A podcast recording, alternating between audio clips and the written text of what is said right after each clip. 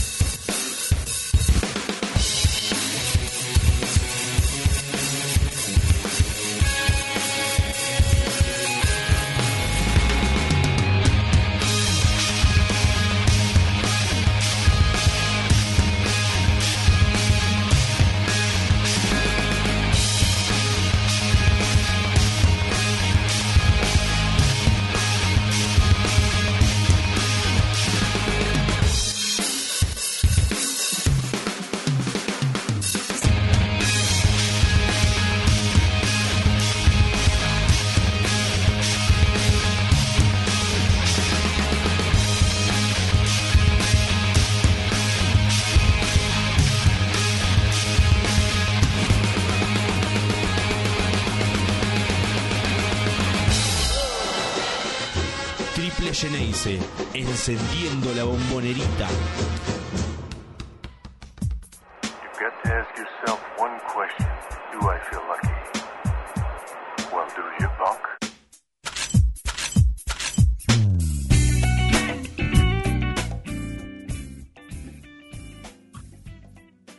Hola, hola, bienvenidos, ¿cómo están? Buenas noches, esto es Triple Geneise, una vez más, el único programa dedicado al básquet de Boca, y hoy la implica que Boca se ha quedado afuera del Super 4, eh, que tiene que ver con estos primeros 19 partidos de la liga que se fueron jugando de manera un poco desordenada, pero finalmente hoy se terminaron de cumplir y fue finalmente derrota en el partido que Boca ya venía cayendo ante comunicaciones de Mercedes. Eh, Boca tenía que remontar una diferencia de 7 puntos en el último cuarto y algunos segundos más eh, y no, no lo pudo hacer.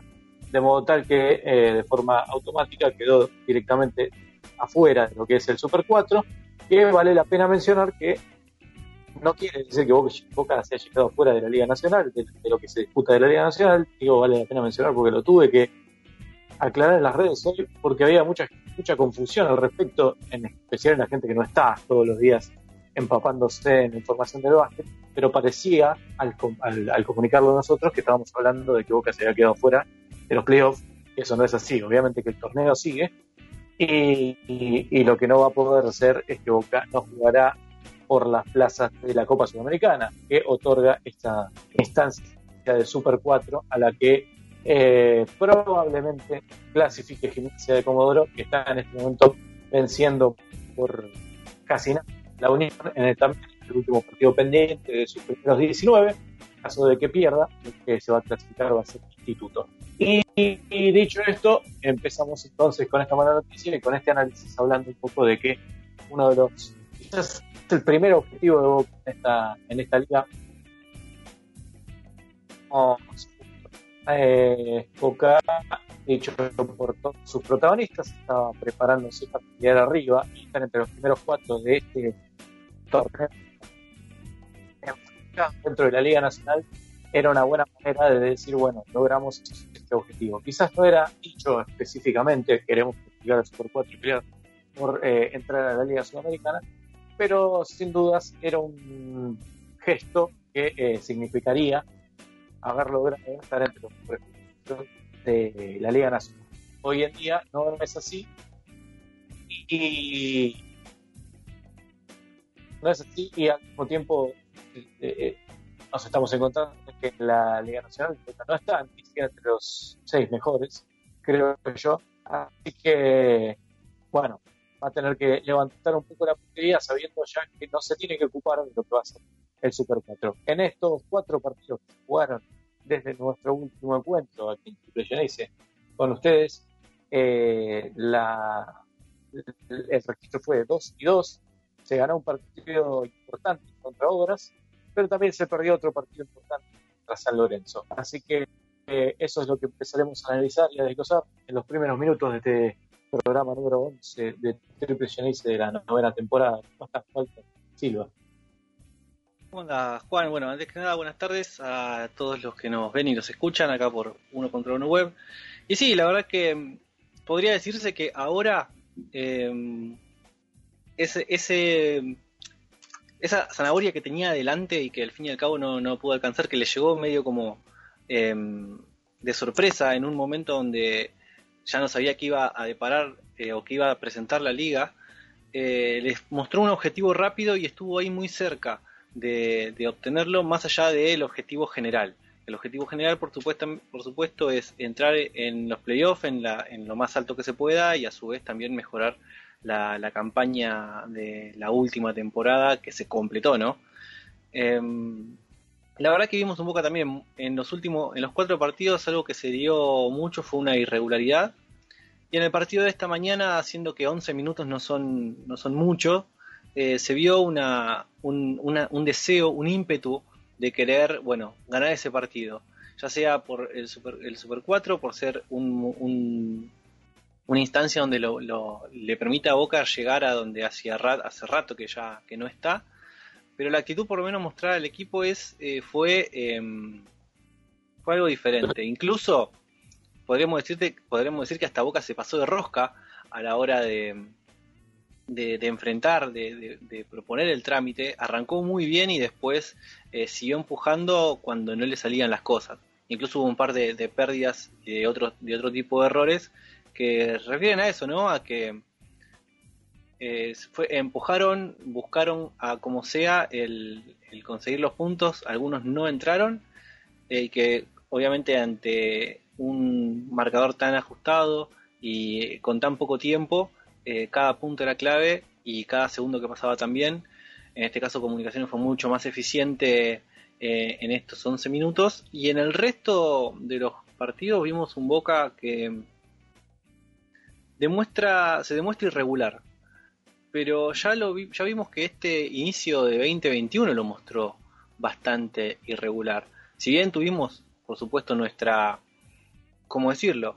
Nuestro nuestro bueno nuestro buen pasar por las victorias conseguidas. Ya hace varios programas que venimos diciendo que eh, más allá de que se ganen los partidos, hay algo que no está cerrando y bueno, es lo que hace que hoy, por ejemplo, Boca tenga un registro de 17 victorias y 8 caídas. Y de esas 17 y 8, eh, el registro desde que comenzó el año es 7 y 4, si no me Sí. equivoco. Sí, sí. Y en, eh, tal cual como venías mencionando, en estos últimos partidos lo que vimos es que Boca ganó algunos partidos, pero no jugando del todo bien, ¿no? Con muchos baches, muchos, con muchos problemas. Este, aún así fue capaz de llevarse partidos que quizás por momentos no mereció, pero bueno, lo sacó adelante. Lo, importante es ganar, por, más que se juegue mal. Tampoco mal, ¿no? Decididamente mal, pero bueno, con, con baches, como veníamos diciendo. Y bueno, y un poco esa irregularidad se vio hoy, ¿no? Eh, en este partido que era clave, que se sintió un poco como una final, lo decían los, los relatores de, de Liga Contenidos, eh, que había mucho, mucho, mucho ímpetu, ¿no? Mucha, mucha discusión. Estaban los bancos enardecidos queriendo discutir cada pelota y se sintió así en estos casi 11 minutos que se jugaron hoy en obras. Eh, pero lo curioso fue que, bueno, vos decías se pasó de rosca. Hay una cuestión táctica para mencionar que llama mucho la atención. El, el, el global del partido de hoy fue derrota para Boca por 18 a eh, 17. 17. 18 a 17. Pero Boca arrancó con un parcial de 11 y 5. Si uno estaba distraído y empezaba a mirar el partido, decía, eh, un momento, arrancamos jugando con suplentes. Bueno, sí, porque eh, tenían que estar eh, en cancha los mismos jugadores que habían iniciado, que habían terminado el partido abruptamente cuando se canceló, cuando se suspendió por el corte de luz. Entonces estaban en cancha Buendía y Leiva. Más que nada llamaba la atención Leiva, que es un jugador que, que, promedia nada más que 16 minutos en cancha en Boca y que obviamente es el suplente de Mario Miller. Eh, Buendía últimamente viene cerrando algunos partidos, no es un jugador eh, de menor importancia. Pero bueno, suponemos de todas maneras que como no es uno de los iniciales, es el suplente de, de los Santos o de Shatman, eh, depende del momento del partido. Eh, lo que sucedió fue que cuando Buendía y Leiva estuvieron en cancha, el parcial fue de 11 y 5. Buendía comete su quinta falta eh, con Boca, eh, habiendo descontado, son 6 puntos, o sea que estaba a Estaban uno- a dos, a dos a dos. puntos. Y luego se da por lógica el cambio que uno imaginaba, que era la vuelta de Tavario, que es el titular por sobre, eh, Buen- eh, por sobre Leiva. Entonces Y la, ingresan. y la entrada de Shatman con la salida por expulsión de Buendía. Claro. Y en ese momento, a partir de ese momento, el parcial del partido termina siendo 6 y 13. Eh, es un poco raro el análisis, porque en realidad uno piensa que los cambios eran los que debían hacerse, porque efectivamente Shatman es titular y eh, Tavario no solo es titular, sino que está siendo el mejor jugador de Boca en los últimos partidos, entonces lógicamente tenía que estar en cancha. Ahora, eh, dio la casualidad de que en particular, en mi opinión, el partido de Leiva estaba siendo eh, muy bueno y se notó todavía más cuando salió, Eh, en especial en defensa, porque eh, mientras Leiva estuvo en cancha, todos los ataques de comunicación chocaron contra él. Sí. Y durante un buen rato, Comunicaciones no pudo hacer puntos, en parte gracias a Leiva molestando en, cerca del campo. Y no solo molestando, sino que fíjate que hubo un par de jugadas donde era, si bien estaban otros en defensa, él estaba flotando en, la, en el poste bajo para dar las ayudas. Mete una tapa muy buena a Robert Battle y, y le midió los tiros a casi todos los que quisieron, quisieron intentarlo desde ahí cerca. Así que fue, eh, la labor defensiva de Martín fue, fue muy productiva a la hora de verlo ahora ya con el partido terminado, ¿no? Pero Sí, también se vio ahí mismo en la cancha. Y también eh, anotó dos puntos en ataque. O, sea, bueno, contribuyó claramente a lo que fue ese parcial de 11 a 5 a favor de Boca.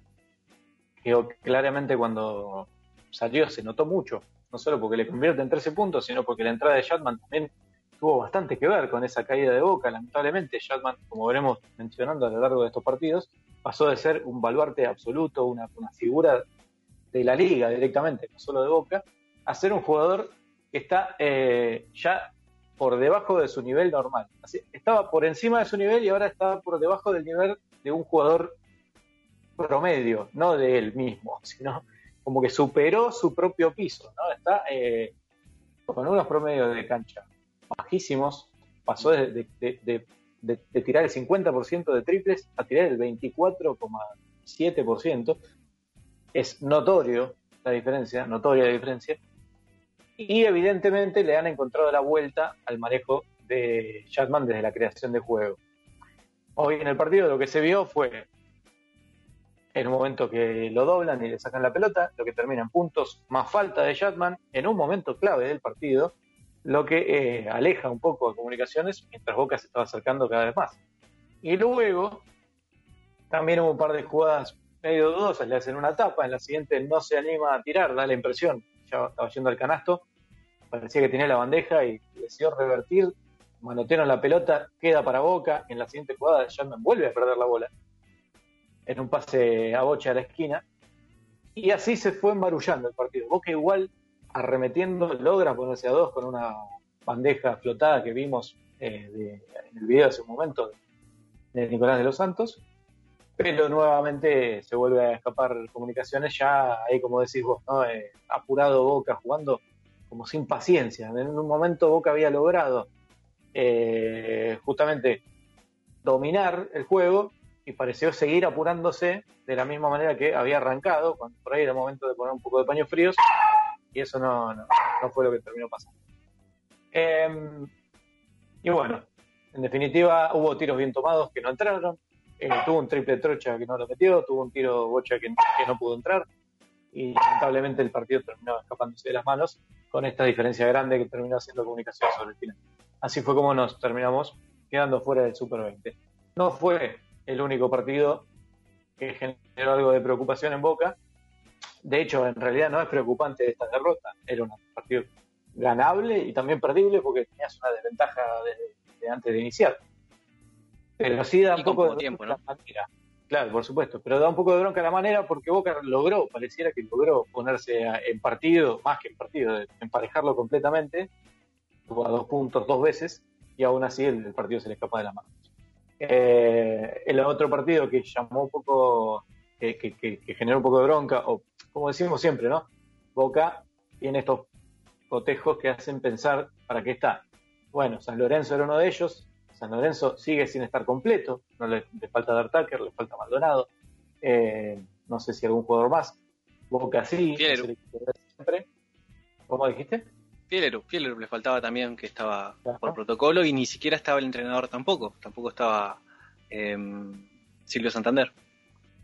exactamente. Y de esa manera, eh, en el enfrentamiento ante San Lorenzo, termina también cayendo em, en un partido que no fue desparejo, pero que bueno, que eh, por momentos le costó mucho a Boca en dos lugares contener a Vildosa, que fue claramente el peor del partido, hizo de todo. Y por otro lado, eh, lograr superar la marca específica de Penca Aguirre, que estuvo también muy bien atrás. Y me parece que fueron, me parece muy reduccionista el análisis, ¿no? pero fueron dos jugadores que fueron clave para, la, para el dominio de San Lorenzo a lo largo del partido y que fueron los que terminaron determinando la victoria, al menos desde mi punto de vista. Bueno, tengamos en cuenta que en ese partido el que el que fue la punta de la, la punta de lanza de San Lorenzo fue Vildosa y los que salvaguardaron eso eso que generaba eh, Pepe fue Penca Aguirre con la, con la marca sobre mm, Leo Shatman y algunos destellos tanto de Nicolás Romano como de, eh, Piñero. Que tuvieron tanto tiros muy importantes tanto adentro como afuera y ellos fueron sosteniendo todo lo que, lo que construyó solo por momentos eh, Vildosa, porque hasta la entrada de Vildosa Boca estaba, estaba muy bien y dominándolo a San Lorenzo. Eh, el duelo entre, entre Romano y, Trocha fue muy interesante. Eh, también, bueno, el de ni hablar, el de Tavario y el de Leiva con nosotros, con nosotros pivot de San Lorenzo, tanto con Acuña como con, con, con Kevin Hernández pero el que quiebra el partido es Vildosa en todo momento y los que soportan ese, ese avance fueron la muy buena defensa de Penca Aguirre, que esa es la clave por la cual también a Leo Shatman le está costando hacer lo que hace. lo, están asfixiando mucho, ya lo dijimos el programa pasado y todos los partidos nos demuestran lo mismo, de que a partir de que a Leo Shatman lo, lo asfixian, lo ahorcan, no tienen contra las cuerdas, no puede, no puede generar, no puede, ya se quedó demostrado que no puede hacer su propio juego, no puede generarse sus propios tiros y a sus compañeros le está costando el poder encontrarles tiros a él. Pero así también le está costando ahora generar para los demás. Eh, hablando con él, eh, eh, nos, comentó que él ya sabiendo de que lo están tomando de esa manera, que le están, lo están apretando así de, así de fuerte, em, trata de generar juego para sus compañeros y ahora hasta eso le está costando porque esta, esta liga, si algo que está mostrando, eh, por así decirlo, lo que está haciendo estrella también en el, en el armado de la, de la estrategia es el scouting. Y a Leo lo tienen scouteado por todos lados. Sí, tal cual. Pero bueno, eh, vamos a ver si el estratega de Boca nos puede explicar un poco si eh, cómo es que está pasando esto y si hay alguna manera de resolverlo. Está conectado Gonzalo García, el técnico de Boca, creo que está conectado, al menos así me lo han avisado, eh, así que aprovecho y lo saludo. Hola Gonzalo, ¿cómo estás? Hola, ¿qué tal? Muy buenas tardes.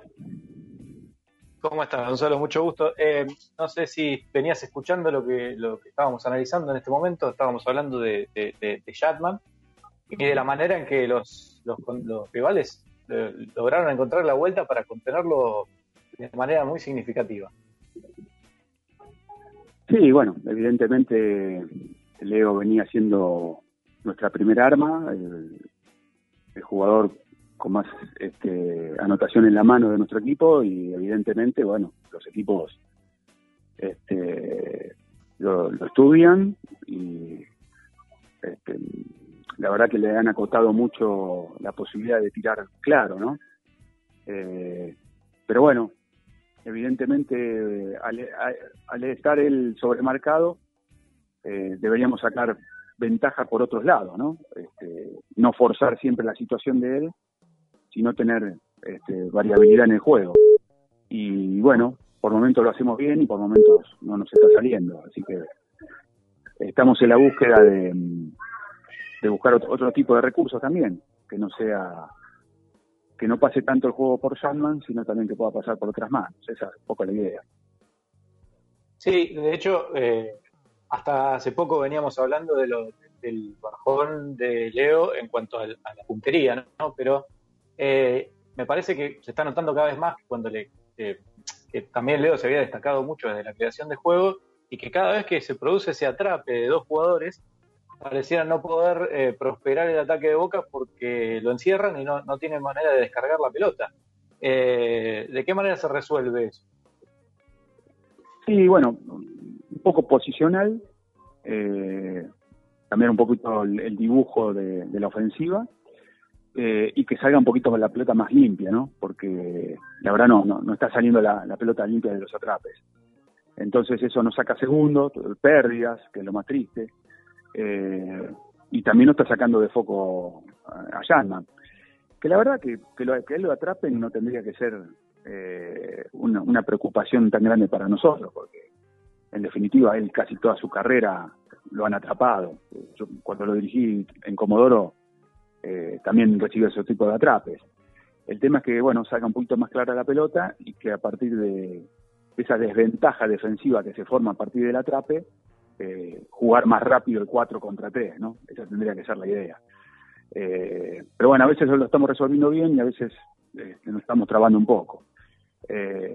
pero que en definitiva lo atrapen a Leo, bueno, no, no, no, no tendrá que anotar él, pero sí, bueno, se tiene que ver este, la anotación de, del resto del equipo. Claro. Eh, Gonzalo, buenas tardes, Walter Silva lo saluda y antes que nada ya para abrirnos un poco más al resto del equipo, ¿no?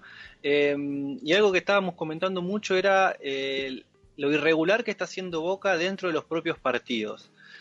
Ha habido, ha, habido, juegos donde Boca arrancó casi como deslumbrando, como casi jugando un básquet, aparte de muy lindo, muy efectivo, que era que es también lo que después le suele pasar como algo intermedio y después termina teniendo un mal funcionamiento o un funcionamiento eh, improductivo e ineficiente por el cual a veces o le cuesta engranar algunas jugadas o como en algunos casos le pasó de, perder partidos.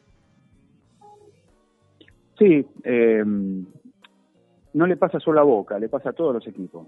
Eh, todos los equipos están muy regulares, eh, se, están dando resultados ilógicos. Me parece que los equipos que vienen de una continuidad, ya sea de estructura de jugadores o de entrenador, han sacado una ventaja, una pequeña ventaja sobre el resto, y a los demás nos está costando mucho hacer pie en ese sentido. Eh, eso generalizado. Bueno, específicamente de Boca, sí, es verdad. Eh, tenemos puntos muy altos eh, en el juego y puntos muy bajos. El tema acá es encontrar la regularidad, ¿no? ojalá sea todo el partido con puntos muy altos, pero si no es así, disimular bastante mal los, los bajos, cosa que nos está costando, ¿no? tenemos pasajes de juego que no son tan buenos, que no son tan lúcidos. Eh, y que mm, sobre todo en ofensiva, es donde a veces mucho nos secamos, permitimos que el rival tenga más posiciones que nosotros, en definitiva. Pero bueno, estamos en esa búsqueda, estamos trabajando para eso. Lamentablemente tampoco en el formato que tenemos de, competencia el tiempo de, trabajo es muy escaso, porque vos fíjate que jugás dos partidos eh, al, al, día 3, lo tenés que tener más, más que nada de recuperación, eh, al día 4 que puedes entrenar y trabajar de la manera que vos pensás, tampoco podés trabajar tanto porque al día 5 ya volvés a jugar. Entonces, bueno, depende mucho de la claridad de concepto que pueda este, incorporar el jugador, eh, mucho trasladar del video, de lo que se ve en el video este, después al juego, y, y bueno, y el poco tiempo que se tenga para trabajar, ser incisivo en, en lo que el equipo está necesitando. Eh, Gonzalo, con el resultado de hoy, bueno, ya todos lo sabemos, ¿no? Pero eh, obviamente Boca quedó fuera del Super 4. Em, desde el principio, en las entrevistas que diste y, cuando hablamos con cualquier protagonista, siempre se hablaba de que Boca eh, quería buscar ser protagonista, justamente estar entre los mejores equipos de, la liga, y, esta era una posibilidad de demostrar que Boca estaba entre los mejores cuatro, aunque sea en este, en este punto específico que es el, Super 4. Em, ¿cómo, ¿Cómo lo tomás? ¿Te genera una preocupación? Eh, ¿Te parece que no se cumplió el objetivo? ¿O es algo que no, no te molesta? No, para nada, para nada. Eh, en verdad sí queríamos estar, este, peleamos hasta la última fecha para poder estar. Se nos hizo cuesta arriba el partido de hoy, pero la verdad que no es no, era no es un objetivo que, no, que te quite el sueño. Acá lo importante es mantenerse en el lote de los primeros este, y llegar lo más fresco, pleno eh, y con el engranaje bien aceitado para los playoffs. ese va a ser el secreto de esta, de esta temporada. Eh, que queríamos estar, sí, evidentemente sí. Eh, y que nos pusimos como un objetivo ambicioso estar también. Pero la verdad que no es este, no es como para decir que, el equipo dio un paso para atrás ni nada por el estilo. Eh, por toda la regularidad que, estamos estamos viviendo, nos costaron muy caro algunos partidos que perdimos. Eh, si no, creo que evidentemente tenemos que haber entrado, pero no para nada va a dramatizar esta situación. Y teniendo en cuenta eh, justamente que el objetivo entonces es pelear encima, por encima eh, en la Liga Nacional. Em, Boca fue capaz de, disputar los partidos, de, competir los partidos más importantes contra los equipos más fuertes, eh, con resultados dispares, por supuesto. Eh, se perdió dos veces con Gimnasia de Comodoro, se le ganó una vez a San Lorenzo, se perdió otra, se le ganó una vez ahora, se perdió otra. San Martín nos vemos solamente una vez. Claro, y Kimsa también, pero era un buen partido que se escapa al final. Em, eh, ¿Lo ves a Boca con posibilidades de, competir, digamos, en una instancia de playoff contra estos equipos? me quiero centrar más que nada en, gimnasia, por la forma en que gimnasia me da la impresión a mí que, dominó a Boca en el primer partido totalmente y en el segundo partido eh, durante por lo menos la mitad del juego, lo que terminó quizás determinando el resto del partido. Eh, ¿Me repetís? El final no te, no te puedo escuchar bien.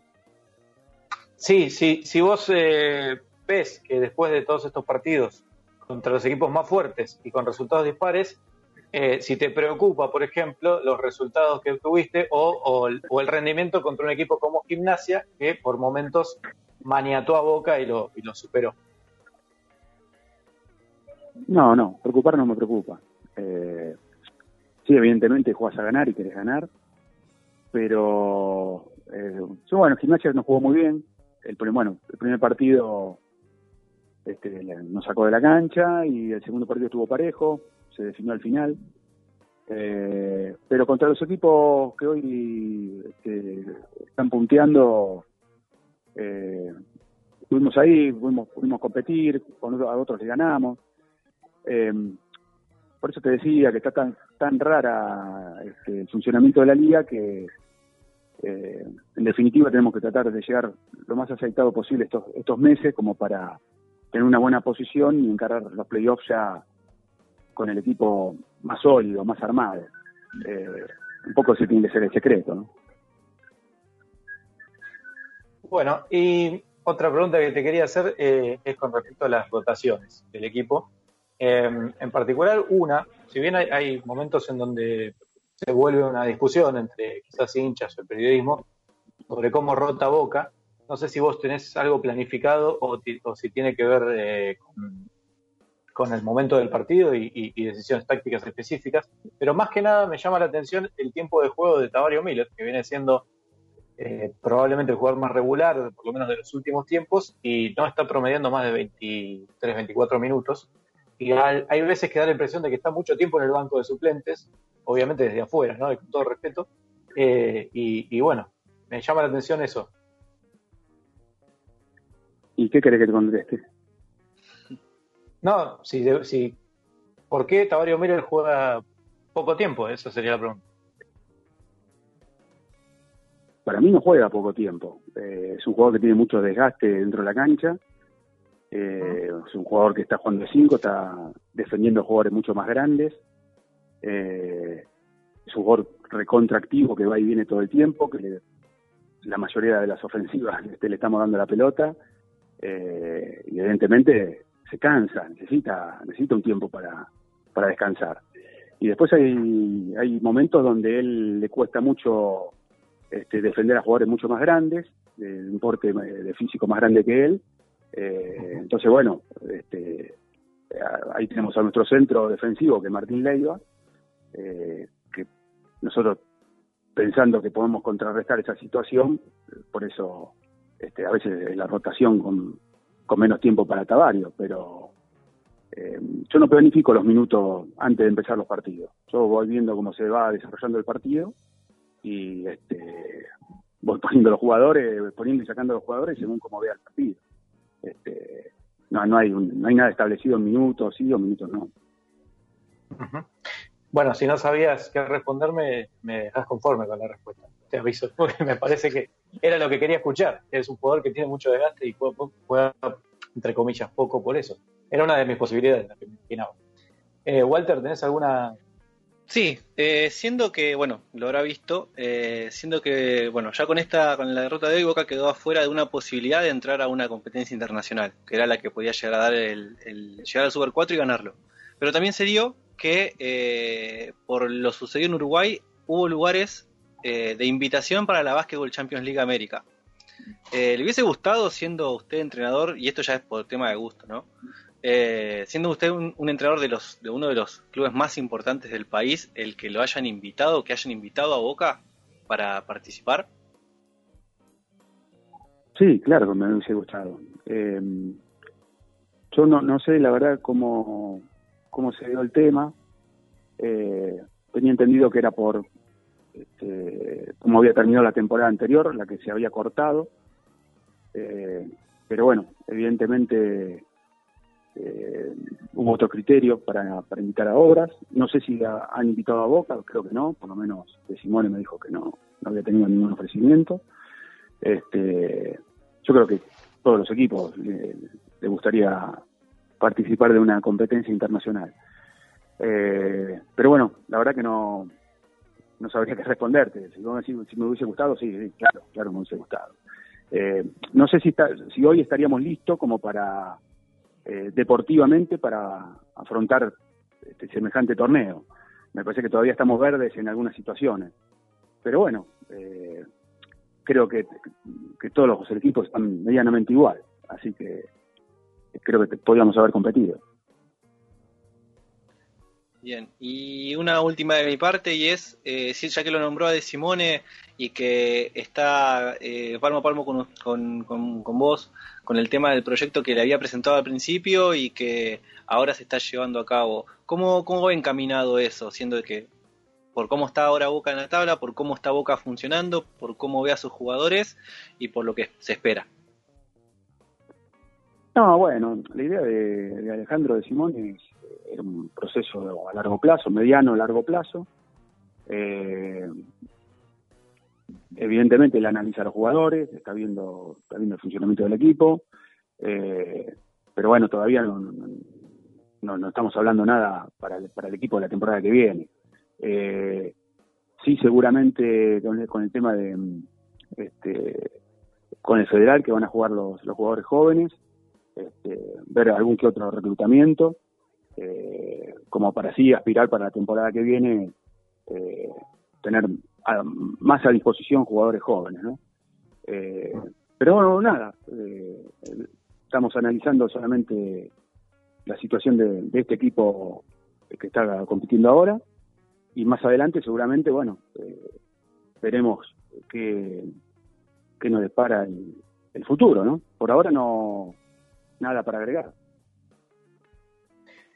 Bueno, eh, de mi parte también la última, simplemente preguntarte por eh, el estado físico general de los jugadores, si están todos bien, eh, en particular porque Fede Aguerre había tenido una molestia, si no me equivoco, en el partido con Gimnasia, o por lo menos eso es la información que me llegó a mí, y si, si ya están todos recuperados, si están todos bien para, para continuar.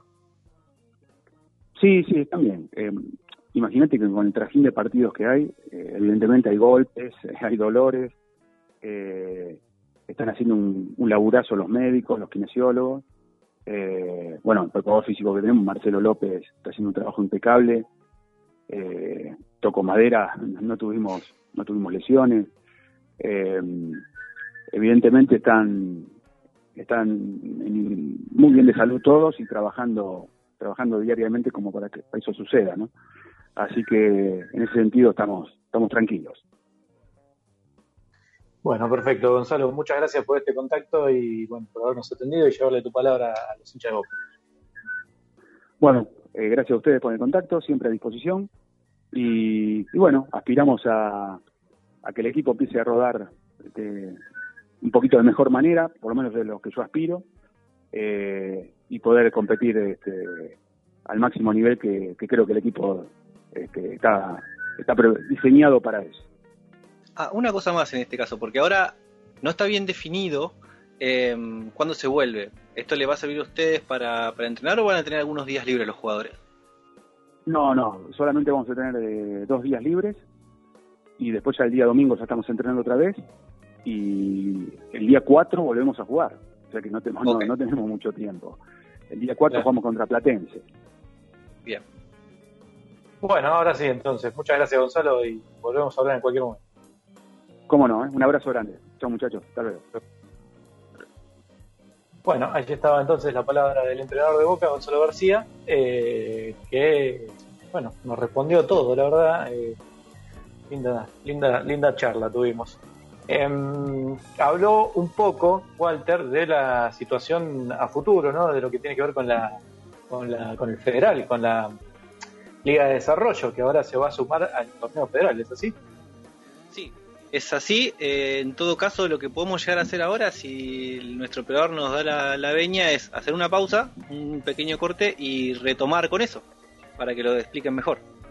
Bueno, dale. Vamos entonces a una breve pausa. Ah, no, para, para, para. Me está diciendo que vamos derecho sin tanda y en este caso nosotros teníamos, tenemos, mejor dicho, una alguien encargado para eso y bueno, será Nara la que nos cuente eh, cómo, cómo, qué viene para los pibes de la Liga de Desarrollo.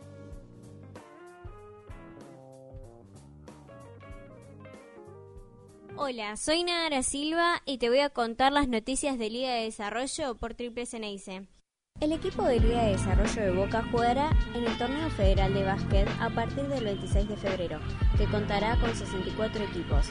En esta edición, 8 de la Liga de Desarrollo van a participar de la tercera categoría.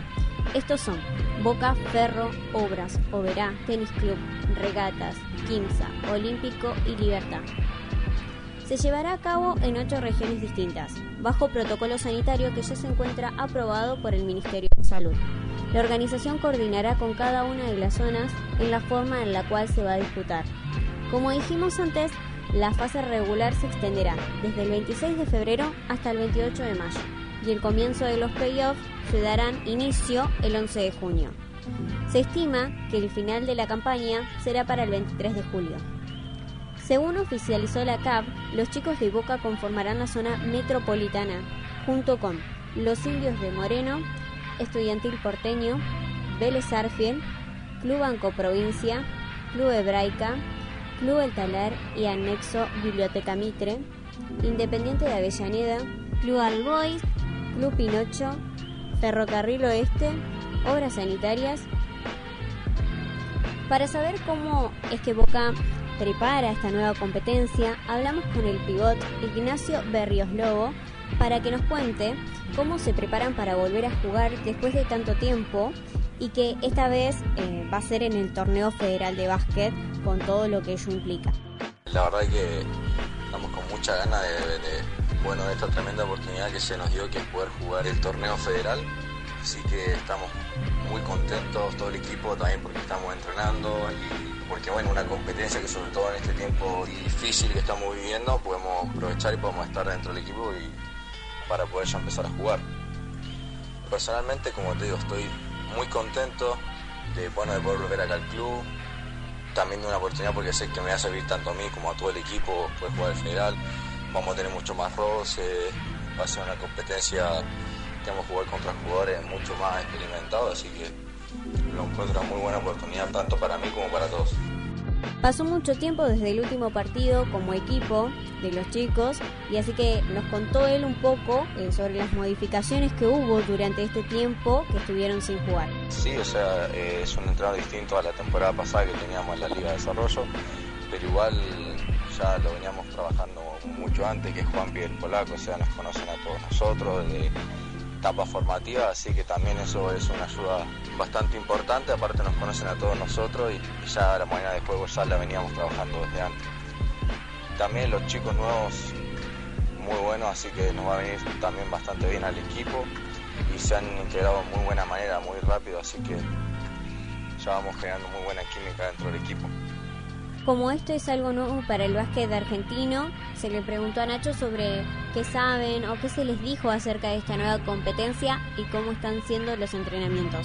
Hasta el momento lo que nos han dicho es que el torneo federal aparentemente arrancaría a finales de febrero, así que ya estamos entrando doble turno, así para ya mentalizado en lo que va a ser la competencia, así que con mucha ganas de que empiece y todo eso. Y así escuchábamos la palabra de Ignacio que pasaba por Triple Ceneice. Queremos agradecerles por habernos brindado su tiempo y dialogar con nosotros. Y a los oyentes decirles que los vamos a mantener informados durante todo el torneo federal de básquet. Búscanos en Facebook como Triple Geneise.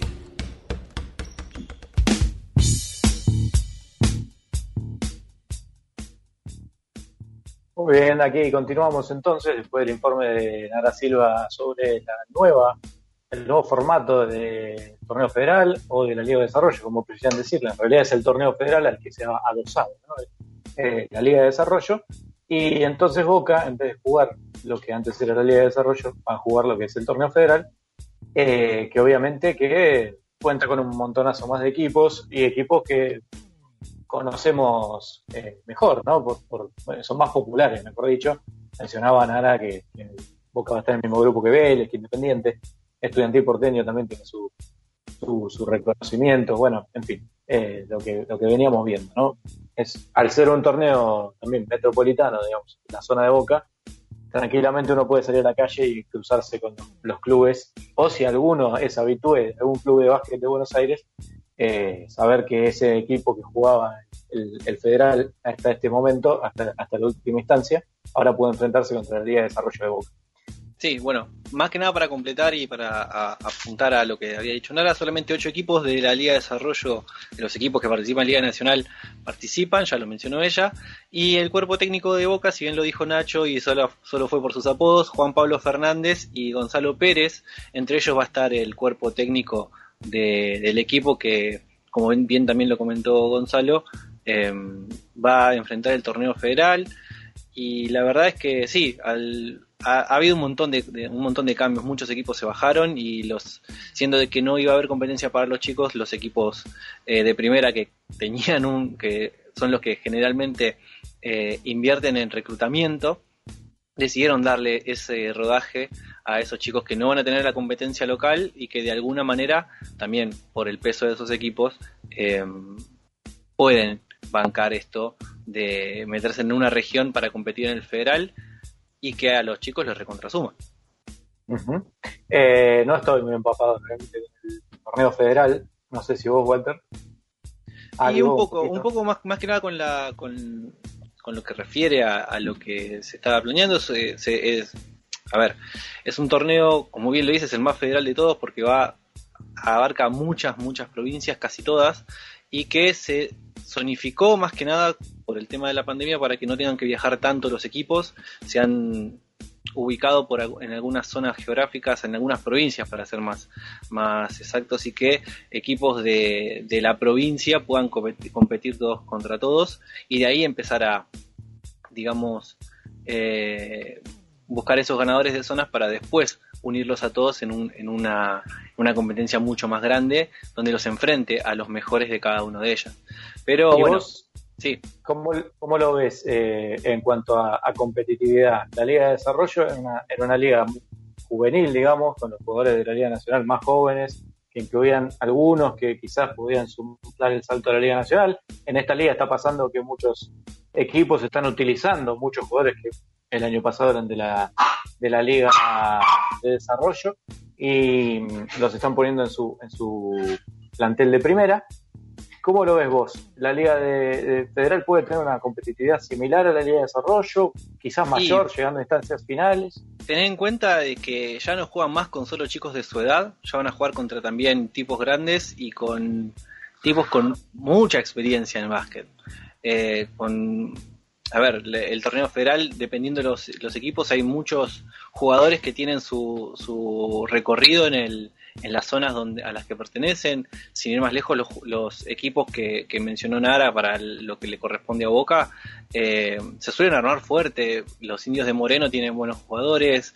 Eh, eh, que es por uno, uno por nombrarte porque es el primero que se me viene a la cabeza, pero hay muchos equipos que, sin contar los que se bajaron, sin ir más lejos, River y Racing también iban a estar en este torneo federal, pero se bajaron de ella, eh, y hubiese ah, estado lindo tener un... Sí, se, bajó. Ah. Hubiese sido lindo tener un Boca River, aunque sea en el básquet, en, en, el ascenso que...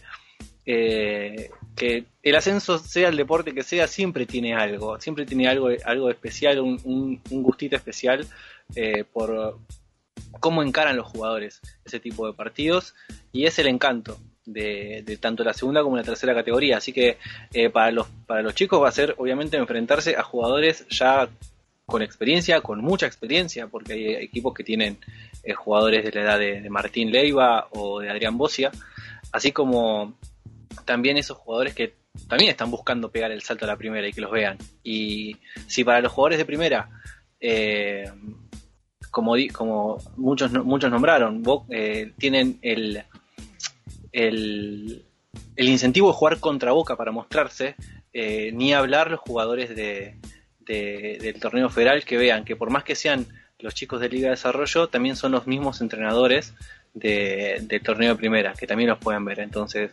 va, va a ser una linda prueba para los chicos que tienen que defender la camiseta ante gente que quiere mostrarse ante esa mm. camiseta. Eh, no sé si voy a decir una burrada, pero me parece que Seba Chaine de, de, Obras estaba jugando el Federal no hace mucho. Estaba jugando el pues- Federal en Ferro, es más, sin ir más lejos, el, con Seba Chaine estaba jugando Ferfunes, eh, Maxi Stanik, eh, había muchos jugadores de, de, ya reconocidos incluso en liga que estaban jugando Federal.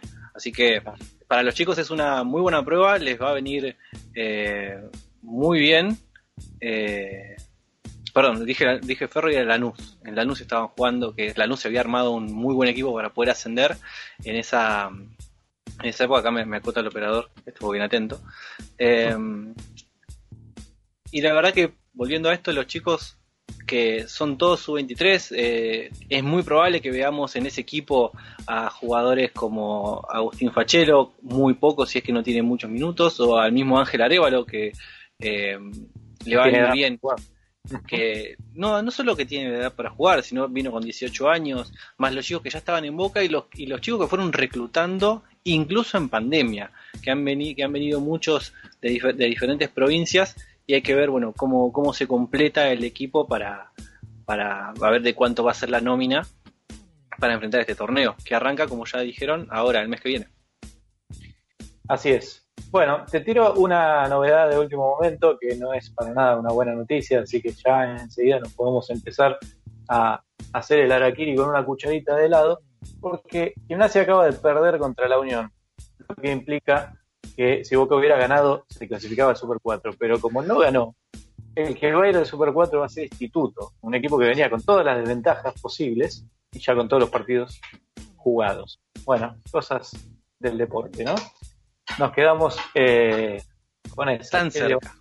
Tan, cerca, em, bueno, a ver, avisos, avisos pequeños. Por un lado, acordate de, meterte en cafecito.app barra triple y si tenés ganas, si te sale del corazón, darnos una limosna para nosotros, pobrecitos, que estamos acá haciendo el programa como, como pobres almas este, que necesitamos de tu ayuda. Eh, no, por supuesto que si quieren colaborar eh, es para el sostenimiento de este proyecto y de todas las ideas que se nos van ocurriendo y hay veces que no sabemos por dónde eh, salir ni a quién reclutar para que nos ayude. Así que es para eso, para, que el programa esté cada vez mejor. y también para, por ejemplo, pagar el espacio de radio, para hacer la logística, para manejarnos, para comprar cámaras en el caso de que queramos hacer un video mejor de lo que lo estamos haciendo. Y el otro aviso es, por si no se enteraron, se empezó a vender la camiseta de Boca eh, de básquet en, en, eh, en, Unicenter, por ejemplo, en el local de Adidas, en la página de Adidas y también ya está disponible en Boca Shop. Tardó un poquito más, pero finalmente llegó al día siguiente de lo que lo anunciaron, no, no mucho más tarde. Eh, esto fue una noticia vieja ya de la semana pasada, pero como no la habíamos hablado en este programa, valía la pena mencionarla. Y bueno, y solamente para ir cerrando el programa, vamos a la placa con los resultados de esta semana, de esta semana entre jueves y jueves, y un poquito más del repaso de lo que fueron estos partidos, ¿no? Muy poco que decir de la victoria entre Bahía Vázquez, un partido prácticamente dominado de principio a fin por Boca, contra un equipo que no que no parece que parece estar en un escalón más abajo que todo el resto. Ya a esta altura, bueno, solamente tres victorias. Sí, sin ir más lejos, eh, con, un, con, un, con otro colega, con un amigo hablábamos y lo, lo, tituló como Duele ver a Bahía. Porque incluso pasa que es un equipo con un montón de talento que se está quemando en esta situación. Sí, desde, desde el torneo pasado ya se veía un equipo de Bahía que jugaba de una manera muy especial, con mucho, mucho ritmo y mucho tiro, y, básicamente era llegar y revolearla, ¿no? hablando mal y pronto, eh, pero con la diferencia de que el año pasado estaba Levi, estaba Will, ¿cómo se llamaba este muchacho? Que nos mató a triples en la bonita. eh, Weatherington. Weatherington, sería Witherspoon que jugaba en los Sixers cuando era chiquito yo.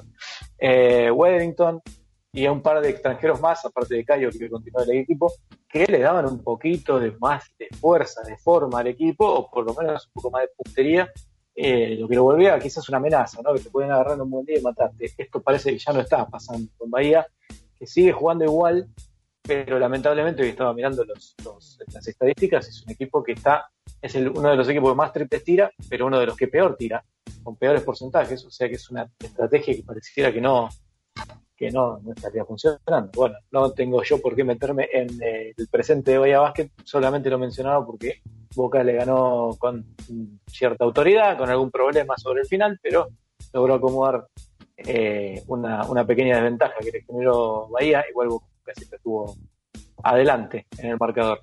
Después vino la derrota con San Lorenzo, de la que ya hablamos, fue por 80-71. Eh, y como decíamos, un partidazo de Vildosa que prácticamente fue el artífice de esa victoria. Y por el lado defensivo, de una tarea brutal de, de Penca Aguirre que volvió locos a los perimetrales de, Boca, en especial a Leo Shatman. Y, bueno, y terminó siendo muy, muy importante en esa victoria de San Lorenzo, en esa derrota de Boca. Después fue la gran victoria de Boca frente a, a Obras, perdón ustedes. Obras es uno de los mejores equipos de la liga. Eh, clasificado del Super 4, eh, sigue tercero, si no vi mal hasta la última vez que vi la, tabla de posiciones. Eh, y Boca le ganó muy bien, la verdad que fue un muy buen partido de Boca. Sí, eh, aparte fue un, partido donde, más allá de que tuvo alguna que algún que otro susto, dominó en muchos aspectos y el que más se notó fue el rebote y el rebote ofensivo. Pelota que, choca, que pegaba en el aro iba a la mano de Boca. Eh, y en algunos momentos era por esfuerzo, por trabajo de boca o porque directamente ya no saltaban a, no saltaban a rebotear los, los pivots de, obra. Y eso fue una de uno de los aspectos que más, em, que más se notó viendo el partido. Eh, además de que bueno, después Boca pudo pasarlo un poco por arriba en, en, algunas otras, en algunos otros pasajes y que desde que tomó la delantera no la perdió más. Llegó a ponerse Boca a 15 de diferencia en el principio del último cuarto. Y esa diferencia después, eh, Obra metió un partido parcial 9-0, si no me equivoco. 12-0. 12-0 que, achicó todo de nuevo y puso a Boca a trabajar otra vez.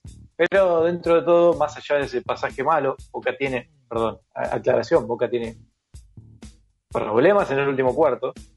El, el rendimiento de Boca arranca siempre muy bien, continúa más o menos, el tercero baja un poco y en el último baja mucho. Habría que ver si esto tiene que ver con la rotación de ocho jugadores casi fija, si tiene que ver con la edad de los jugadores que, juegan mucho tiempo, o si tiene que ver con azar o con Con situaciones de ese partido puntualmente, claro. ¿Mm? eh, pero en este caso se notó mucho. Eh, Obras, como decíamos, le hizo 12 puntos consecutivos. De todas maneras, durante la primera mitad Boca mostró pasajes de básquet de altísimo vuelo, con pases de faja, con rotación de balón espectacular, goles muy festejables, digamos, como para saltar de la y gritar, ¿no? Porque realmente eh, por el momento jugó muy bien Boca contra Obras. Pero bueno, tiene estos baches, ¿no? Y hay veces que esos baches son tan profundos que hace que uno se ponga en alerta eh, sobre lo que es el juego general. Eh, a mí también me preocupó mucho la, defensa contra San Lorenzo en el, principio del partido. Y contra Obras también. Obras metió los primeros siete puntos, siete tiros. Tiró siete y metió siete en el principio. Contra San Lorenzo lo que sucedió fue que Vildosa eh, atacaba como si no tuviera oposición al principio. Después se inspiró y metió cualquier cosa, lo que se le ocurriera. Pero al principio del partido tuvo mucha facilidad.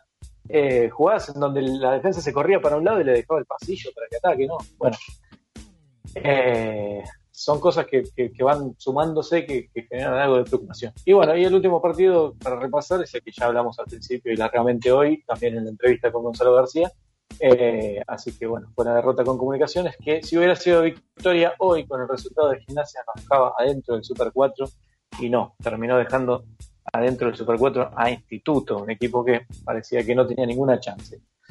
Bueno, para cerrar, más que nada, bueno, Boca terminó completando todos los partidos que debía, 26 eh, juegos de los cuales ganó 17 y perdió 9, está en la séptima posición detrás de, en orden de ascendente, ¿no?